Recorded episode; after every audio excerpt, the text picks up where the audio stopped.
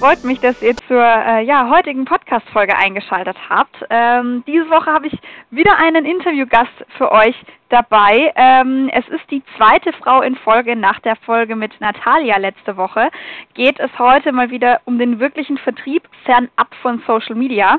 Ich habe heute die liebe äh, Susi Severin bei mir im Podcast als äh, Podcast-Gast. Hallo Susi.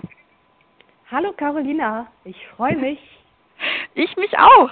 Ähm, vielleicht erzählst du ganz kurz ähm, mal von dir, wer du bist, was du machst und äh, ich glaube, dann können wir auch direkt ins Interview einsteigen.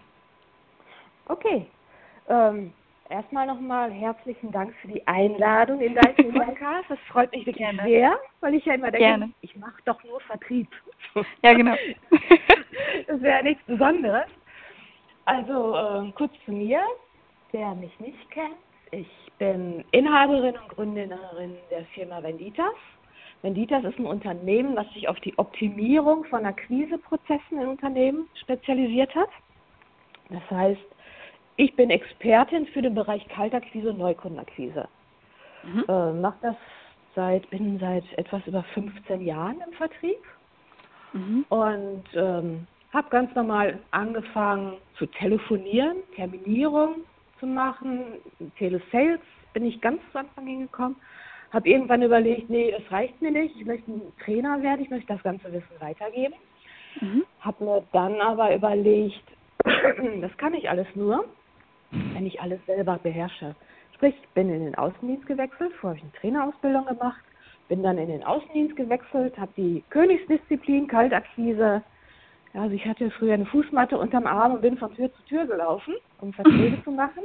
Mhm. Äh, gewechselt und habe mich dann hinterher selbstständig gemacht. Und mir war das wichtig, das alles zu machen, weil ich immer noch sage, ich kann nur etwas vermitteln oder Kunden beraten, trainieren, Coaches haben, wenn ich all das, was ich da erzähle, auch wirklich selbst beherrsche.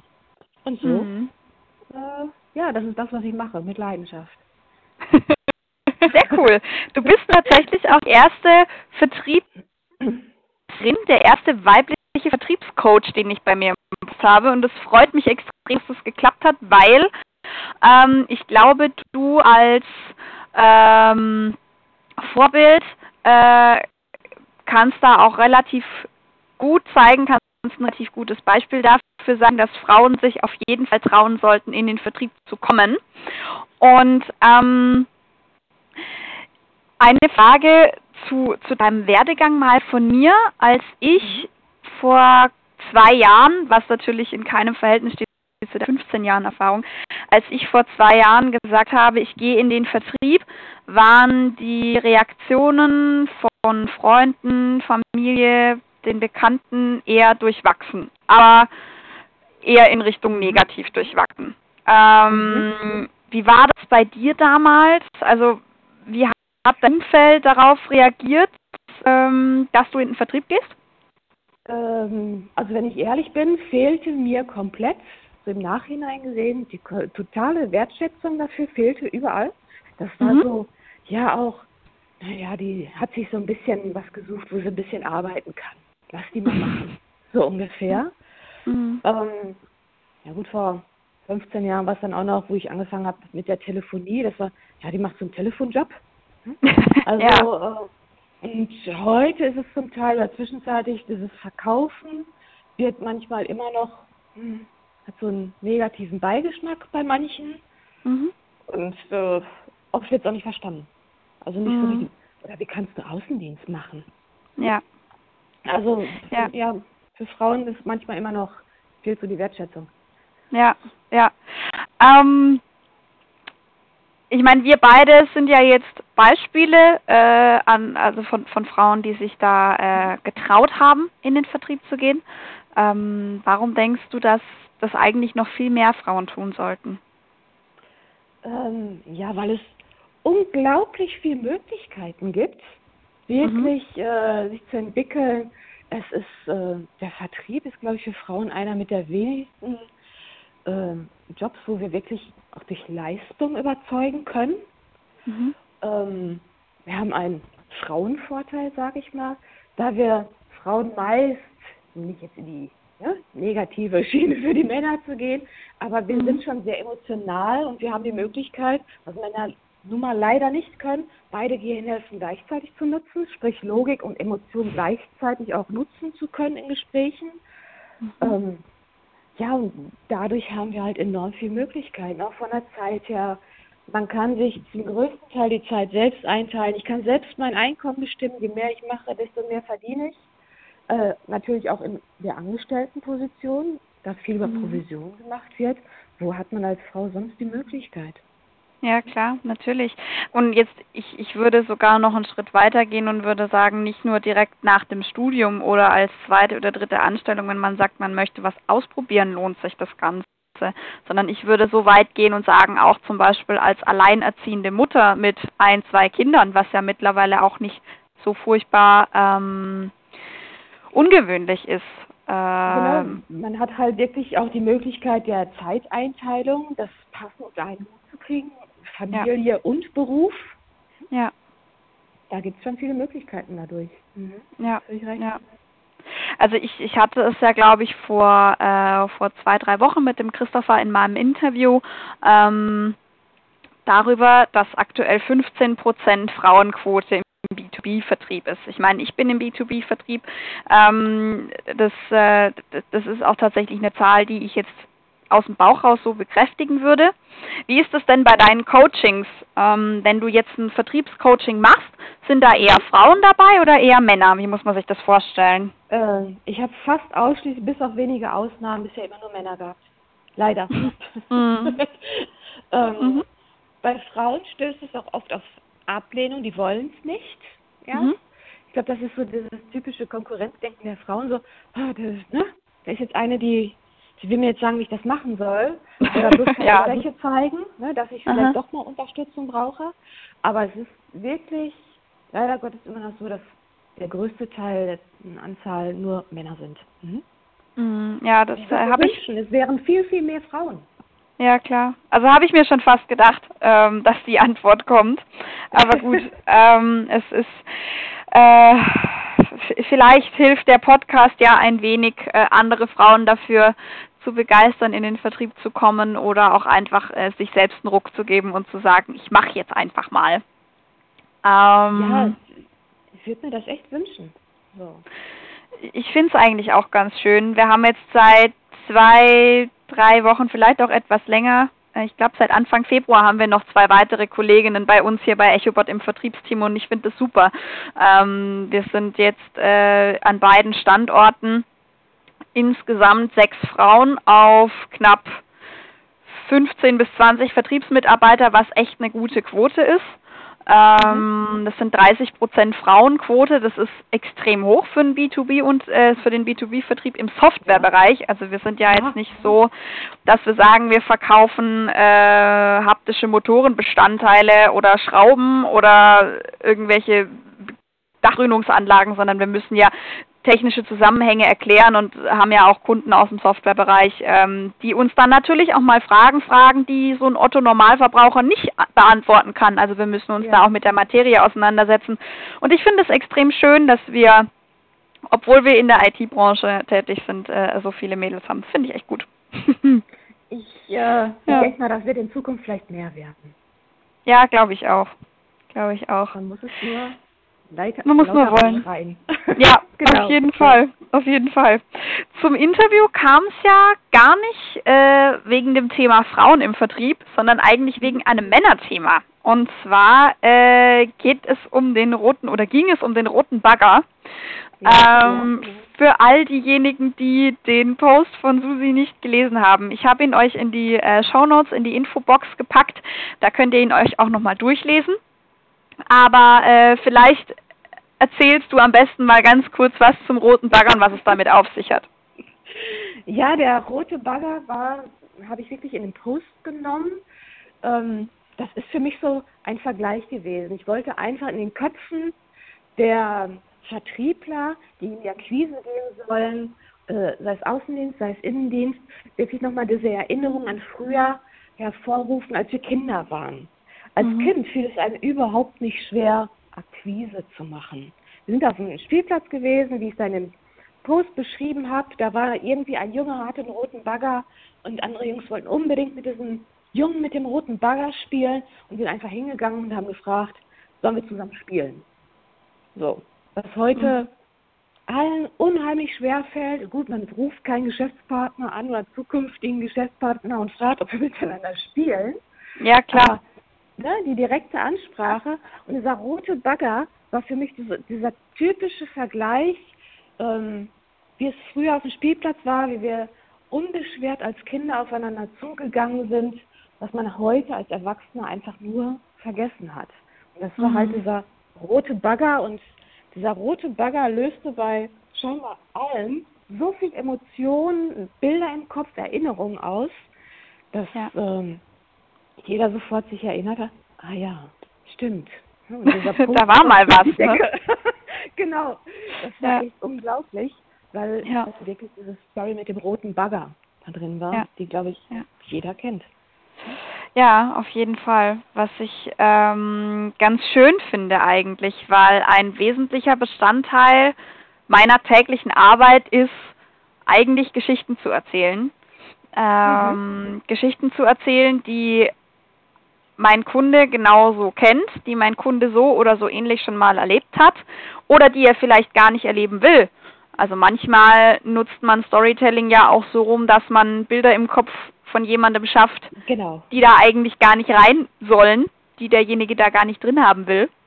Mhm. Und ähm, ich finde, der rote Bagger zeigt ganz gut, dass Storytelling auf jeden Fall ein wichtiger Bestandteil ist, weil ich glaube, dass man dieses Beispiel des roten Baggers so oder so ähnlich auf sehr viele ähm, Vertriebsmannschaften ausweiten könnte. Mhm. Ähm, aber wie wichtig findest du denn das Thema Storytelling an sich? Ich finde es total wichtig. Mega, mega mhm. wichtig. Äh, mhm. Gut, ich gebe dazu jetzt zusammen mit Oliver Grützmann in Würzburg das erste offene Seminar zu dem Thema mhm. Storytelling in der Akquise. Und mhm. daher muss ich jetzt einfach sagen, das ist mega wichtig, weil ähm, ja, wir müssen in den Köpfen des Kunden, um es uns einfacher zu machen. Genau wie mit dem roten Bagger ist viel einfacher früher gewesen. Oder mhm. dieser Post auch, ähm, im Kunden Emotionen auszulösen, sei es positiv oder aber auch, wie du gerade genannt hast, negativ. Stell dir mal vor, was alles passieren könnte. Wie sähe das denn aus, wenn du äh, nie wieder Wasser trinken würdest? Als Beispiel oh, Ärmel. Ne? Und du hast ein Bild im Kopf, so, oh Gott, ne? ich wäre schrumpelig, ich würde verdursten, mhm. äh, hast das im Kopf und ich stelle, naja, ne, aber mhm. jetzt stell dir mal vor, und das Positive ist sofort wieder, ich kann dir das ja geben. Ne? Mhm. Also wir müssen da wirklich Emotionen auslösen und das erreiche ich halt mit Geschichten, indem ich ihn durch eine Geschichte führe, den Kunden, und halt mit emotionalen Bildern, die sofort in ihm Emotionen hervorrufen. Deswegen finde mhm. ich das mega wichtig und auch um mal einen enormen Schritt weiter zu gehen in der Akquise, in der Kundenansprache, in den Verkaufsgesprächen, nicht mehr so wie es 180.000 Leute äh, die letzten zehn Jahre gemacht haben. Ja, klar, auf jeden Fall. Ähm, wenn ich jetzt Vertriebsanfänger bin, mhm. dann habe ich ja meistens tausend andere Dinge auf dem Zettel, die ich lernen muss. Ich muss es irgendwie lernen, äh, also ich muss Gesprächsführung üben, ich muss die Randdaten von meinem Produkt wissen, ich muss wissen, wie bin ich sympathisch im Gespräch, ich muss wissen, wie pitche ich richtig, ich muss auf zig, zig, zig, zig andere Dinge während eines Gesprächs achten. Ähm, soll ich direkt mit meinem ersten Arbeitstag im Vertrieb, um jetzt mal ein bisschen zu übertreiben, auch anfangen, Geschichten zu erzählen? Ich fände es äh, gut, wenn jeder, der in den Vertrieb geht oder in die Akquise geht, äh, neben natürlich den ganzen Produktkenntnissen, was du gerade gesagt hast, aber die Gespräche für die ersten Gespräche sofort anfängt, äh, auch da seine Story zu haben und die dann wirklich kontinuierlich immer und immer und immer wieder neu mhm. erzählen. So dass mhm. es wirklich ja selbst wirst, dass es zur täglichen Routine wird. Ich habe immer gesagt, das ist wie Zähneputz. Das machst du auch jeden Tag unbewusst schon. Ne? Stehst im Bad, greifst automatisch zur Zahnbürste. Ja, klar. Und genau so muss das auch werden. Und das kannst du nur erreichen, indem du übst. Das ja, klar. Von Anfang an. Klar. So. Gibt es, ja? Ach so, okay, gut. Ähm, gibt es denn so ein Schema F, nach dem man so eine Geschichte aufbauen kann? Weil ich glaube, gerade für Anfänger ist es relativ schwer, äh, sich da sowas aus dem Ärmel zu schütteln. Ja, da gibt es natürlich auch ein Konzept, wie man diese Geschichten aufbaut. Nur ich mhm. bin jetzt, muss ich wirklich sagen, ich bin jetzt nicht die Expertin da drin, mhm. äh, in dem Bereich Storytelling. Und äh, das möchte ich auch nicht vorwegnehmen, weil das Oliver Grützmann macht. bei uns. ähm, aber da gibt es natürlich auch schon, wie man das aufbaut. Wir machen das jetzt gemeinsam, weil ich gesagt habe, okay, ich bin die Expertin für die Akquise, für die Neukunden- mhm. und Kaltakquise und er mhm. ist wirklich der Experte für Storytelling. Mhm. Und ich kann nicht auf mehreren Gebieten gleichzeitig Expertin sein. Klar. Weil dann bin ich irgendwo nicht mehr so gut. Also mhm. machen wir das gemeinsam.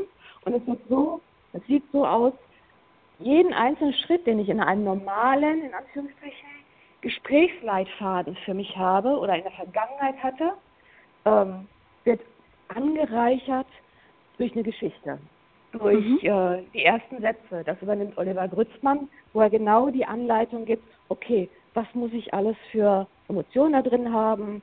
Ich bin wie der Hofnarr nennt er es zum Beispiel. Welche mhm. Rolle nehme ich ein? Mhm. Ähm, das wird ineinander greifen. Mhm. Und da gibt es dann auch eine Schritt-für-Schritt-Anleitung für, wie man so ein Gespräch aufbaut, ähm, wie man diese Story aufbaut.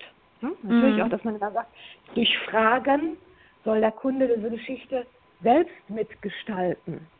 Mhm. Auch. Klar, natürlich. Ja, wenn ich dann noch Klar. Fragen stelle, stellen Sie sich mal vor, oder wie sieht das denn da aus, wenn Sie jetzt in den Raum reinkommen würden als Geist und mhm. sehen Ihre Mitarbeiter da und am Flipchart letzte Gespräch war Dezember. Ja. Was würden Sie da denken? Wie sieht das dann aus? Der Kunde hat ein Bild im Kopf mhm. und gibt mir eine Antwort und nach dieser Antwort kann ich wieder das nächste in der Story ja. erzählen und führe ihn im Prinzip dadurch auch noch durch seine eigene Geschichte. Mhm. Ach schön. Ich äh, glaube, ich äh, ja nee, ich ich finde das immer ich finde das immer so schön mit jemandem äh, auch ein Interview zu führen, äh, mit dem das auch äh, von den Ansichten her passt. Aber ich glaube, ich ähm, packe euch mal ähm, den Link zu der Veranstaltung, zu dem Seminar in Würzburg äh, auch in die Show Notes rein. Jeder, der sich noch mal ein bisschen mehr für das Thema Storytelling interessiert, äh, Schaut es euch einfach an ähm, und im Zweifel könnt ihr euch da auch sicherlich bei Susi melden äh, für noch ein paar mehr Infos. Ähm. Eine Quintessenz aus dem roten Bagger-Posting war für mich diese Leichtigkeit, die Kinder haben, ähm, auf dem Spielplatz, dass, dass wir die wieder brauchen. Ich habe das auch aktuell mit ein paar Kollegen und auch Bekannten, die auch im Vertrieb sind, immer mal wieder besprochen, dass diese Leichtigkeit so ein bisschen verloren geht, weil man auf so viele Dinge gleichzeitig achten muss, ähm, auch als Anfänger. Genau. Gibt es ja. da irgendwas, was man machen kann, irgendwas, woran man denken kann, dass man dieses Verklemmte, dieses Verkrampfte ablegt? Ja, ich, äh, ich habe hier einen ganzen Riesenberg voller kleiner roter Bagger, die man sich eigentlich auf den Schreibtisch stellen sollte, wirklich so als Reminder, hey, das ist nur da, wo ich jetzt anrufe oder wo ich jetzt hinfahre, das ist einfach nur das Kind von damals, das jetzt erwachsen ist. Mhm. Ähm, ich kann nichts kaputt machen, gar nichts. Und einfach direkt sagen, direkt und natürlich, was ich will, was ich möchte und einfach zuhören und wirklich denken, hey, wir sind alles nur die Kinder von damals auf dem Spielplatz. Mhm. So, das mhm. ist für mich wichtig, das ist auch meine Art. Ähm, ich habe meine eigene Philosophie, wie ich Trainings mache, Coaching mache, nämlich wirklich daran erinnere, hey, ne, ganz natürlich und der, der da drüben steht oder den ich anrufe, das ist einfach nur das Kind von damals. Früher wäre ich auch hingegangen. Und ja. Wir können nichts kaputt machen. Hm? Ja. Ähm, ich habe manchmal so das Gefühl, wenn man so verkopft an eine Sache rangeht, das passiert mhm. mir auch ab und zu. Wenn ich jetzt bei jemandem anrufe, der genauso lange schon im Business ist, wie ich alt bin. Äh, und äh, Vorstand, Doktor, Phil, Prof, was, whatever alles für, äh, für Zertifikate schon eingesammelt hat, da wird mir auch ein bisschen mulmig, mit so jemandem zu sprechen. Ähm, gibt es da so Indikatoren, warum Menschen verkopft an eine Sache rangehen können? Weil manchmal ist es ja auch ganz gut, Ursachenforschung zu betreiben.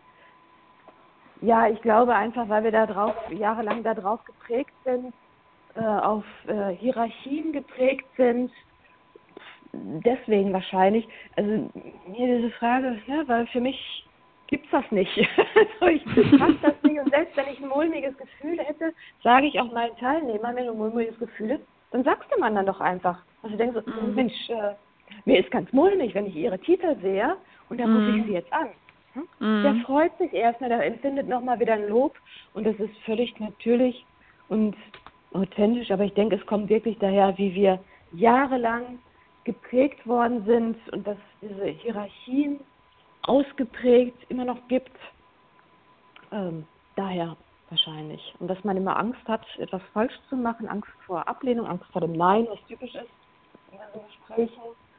Äh, mhm. Aber Nein habe ich vorher auch schon. Hm? Ja, eben. Eben, also. Äh, du kannst nur gewinnen. Ja. Äh, und sei es an Erfahrung.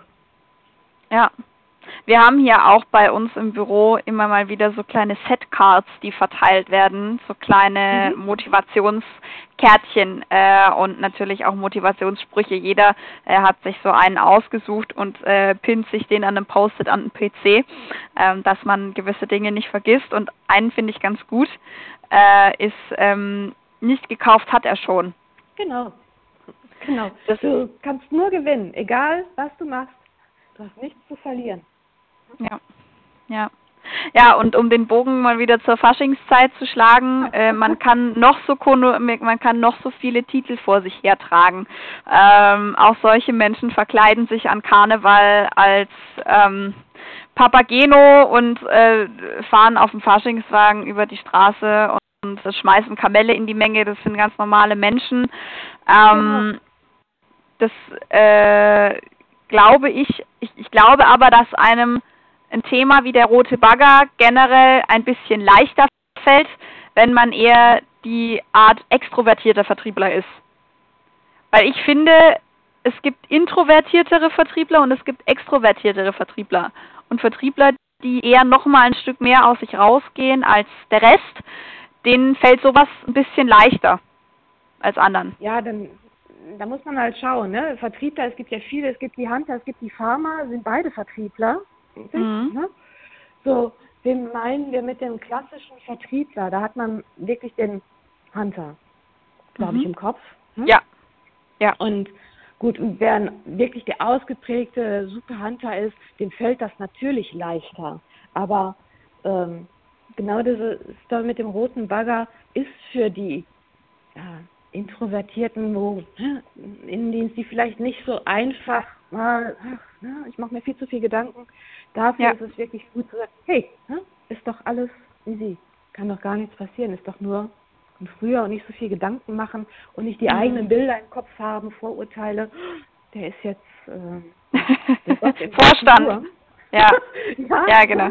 genau. Ähm, der macht auch einfach nur einen Job. Er macht vielleicht mal einen anderen Job oder hat mehr Verantwortung ja. ähm, für andere Menschen. Aber ja.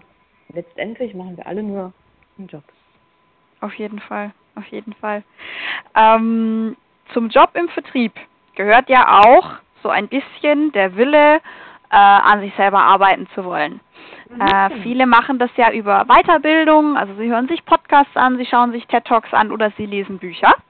Ähm, und äh, mich würde jetzt interessieren, gibt es ein Buch, was du gelesen hast zur Weiterbildung, ähm, jetzt in der jüngsten Zeit oder kann auch schon ein bisschen her sein, was dich nicht mehr loslässt, also wo du einfach auch Learnings mitgenommen hast für dich persönlich? Ähm, also ich könnte jetzt unzählige Bücher nennen, weil ich habe ja eine Wand voller Bücher. Bücher über persönliche Weiterentwicklung, Vertrieb, alles Mögliche.